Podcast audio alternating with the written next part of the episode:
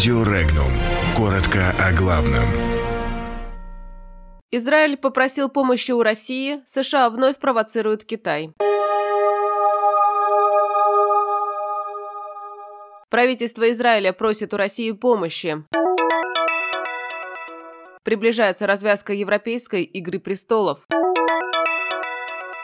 Южная Америка стала безвизовым пространством для граждан России. США устроили Китаю провокацию в Тайваньском проливе. Депутаты Сахалина хотят пожаловаться в прокуратуру на полпреда Трутнева. Израиль обратился к России за помощью в тушении лесных пожаров, уже угрожающих густонаселенным районам страны. Ранее МИД Израиля сообщал, что глава правительства Беньямин Нетаньяху поручил дипломатам вступить в контакты с государствами, располагающими специализированной противопожарной авиацией. В Израиле уже эвакуировали из зон распространения пожаров несколько тысяч человек. Ситуация осложняется тем, что кроме жаркой и сухой погоды, пожары провоцируются ритуальными кострами, которые жгут радикальные последователи представителей иудаизма, отмечая один из религиозных праздников.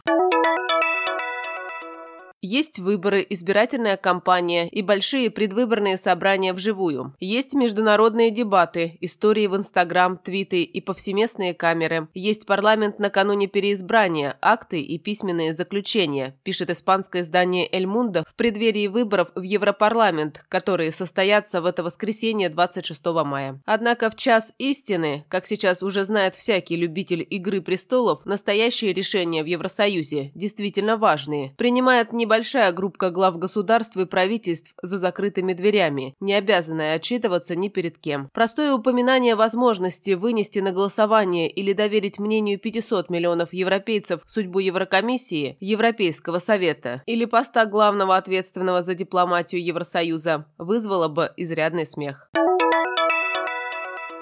Республика Суринам стала последней южноамериканской страной, предоставившей возможность краткосрочных безвизовых поездок российским гражданам, сообщила официальный представитель МИДа России Мария Захарова. Соглашение между правительствами России и Суринама об условиях отказа от визовых формальностей при взаимных поездках граждан двух стран вступило в силу с 13 мая. Захарова подчеркнула, что это открывает широкие возможности для развития деловых, культурно-гуманитарных и туристических контактов России со странами Латинской Америки и Карибского бассейна и создает благоприятные условия для наращивания всего комплекса отношений с этим регионом. Представитель МИДа добавила, что российская страна намерена и далее расширять географию договоренностей, позволяющих обеспечивать безвизовый режим поездок на взаимной основе.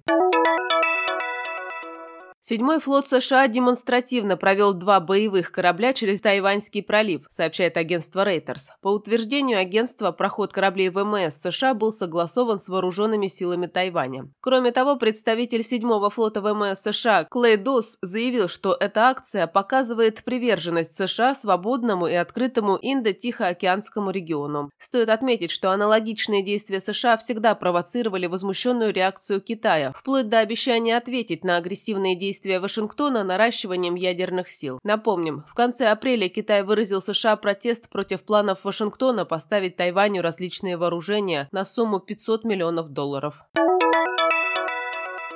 Депутаты Законодательного собрания Сахалинской области намерены пожаловаться в прокуратуру на полномочного представителя президента Юрия Трутнева и его аппарат. По мнению парламентариев, вице-премьер не исполняет свои регламентированные законодательством обязанности. Недовольство депутатов Сахалина и Курил вызвало хроническое игнорирование полпредом депутатских запросов Сахалина. Депутаты запланировали написать заявление в прокуратуру. Сам Юрий Трутнев в настоящее время находится очень далеко от Дальнего Востока. Он налаживает налаживает сельскохозяйственные связи в дружественной Намибии.